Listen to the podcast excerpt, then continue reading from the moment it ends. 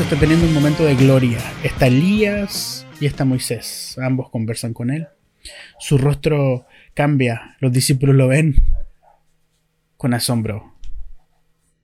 Y cuando vienen de vuelta surge la pregunta, ¿quieres que construyamos una enramada?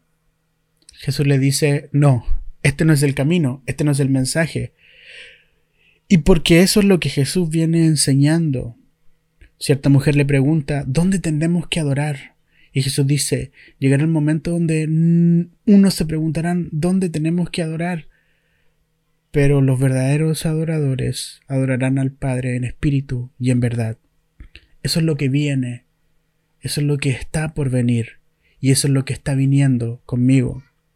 Porque los hijos de Dios, los que han nacido del Espíritu, son como el viento. Escucha su sonido, pero no saben ni de dónde vienen ni a dónde van.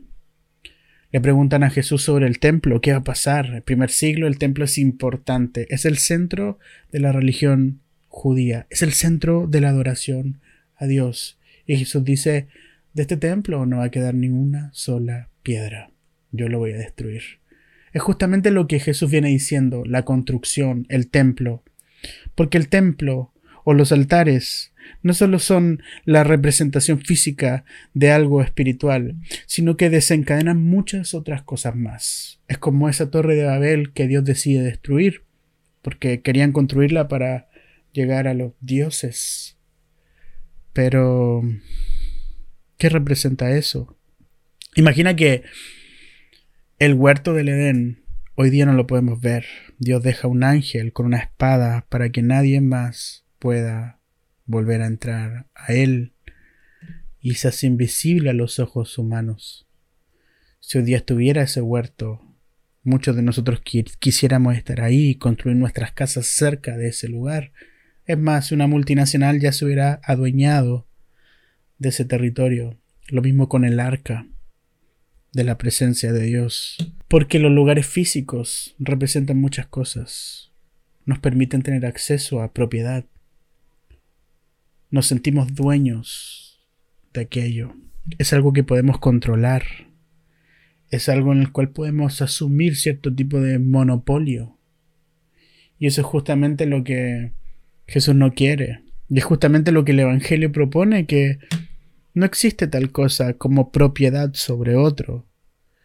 Lamentablemente los edificios representan patriotismo, los edificios representan identidad, pero no una identidad que incluye, sino una identidad que separa al resto de los demás y por sobre todas las cosas un edificio en el cual donde todos nos reunimos representa ese orgullo de mira lo que yo he hecho con mis propias manos.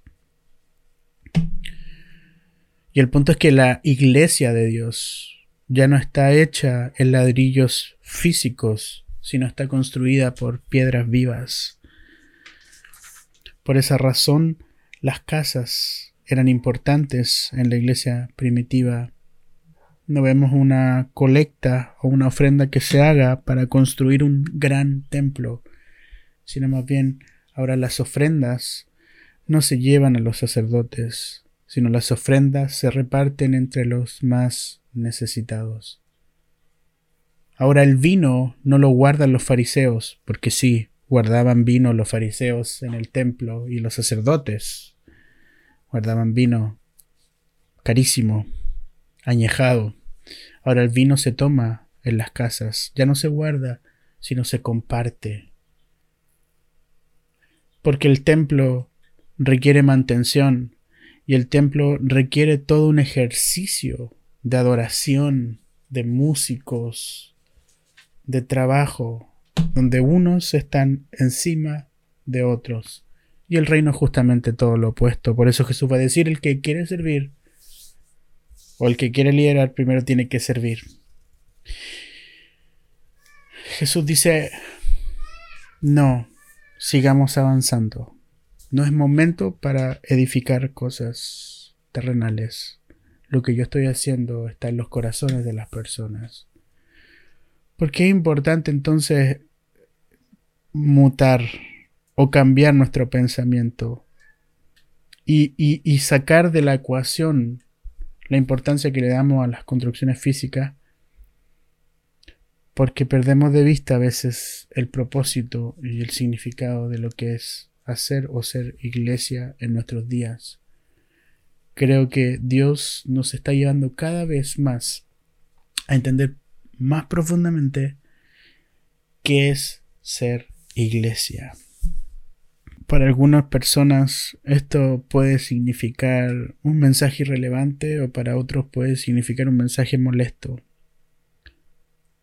¿Es necesario un lugar físico para reunirnos? Obviamente que sí, puede ser, de acuerdo a los propósitos o planes que hayas definido en tu iglesia o congregación.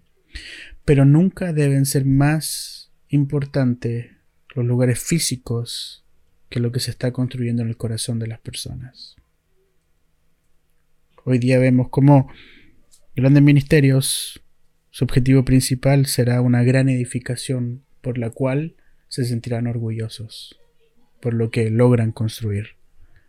El día que eso se vuelve el centro de nuestra dinámica espiritual, pierde sentido todo lo que estamos anunciando como buena noticia. Finalmente Apocalipsis termina con esta idea de un templo, de una ciudad. Para algunos el tercer templo es algo que va a ocurrir, algo físico, pero ¿qué necesidad habría de un nuevo templo si el nuevo templo ya lo construyó Jesús? Y ese nuevo templo es su iglesia. Y el apóstol Pablo lo va a decir. Ese nuevo templo eres tú. Ese nuevo templo soy yo. Pero es algo espiritual. Por esa razón me encanta esta idea de que todos podemos ser iglesia en nuestras casas, en los lugares donde nos encontramos, cada vez que nos reunimos a hablar de Jesús y a vivir como Él vive. Por eso me encanta la idea de poder despojarnos de todo concepto de poder o de control frente al mensaje del Evangelio es justamente eso. ¿Hay lugares sagrados? Sí. Cada lugar en el cual estamos, tú y yo, se puede convertir en sagrado. Cada rincón de nuestras vidas se puede convertir en lugares sagrados. Si logramos conectarnos con la vida y la eternidad que fluye adentro de nosotros. Finalmente, el relato del Génesis, desde el capítulo 1, y cómo construye todo el mundo, Dios y el universo, es que Dios está construyendo su templo. Todo es un templo para Dios. El mundo, nosotros. Tú y yo somos el templo de Dios.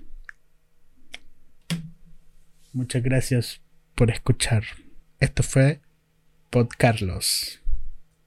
Capítulo... No recuerdo cuál. Pero iba a estar escrito en el título.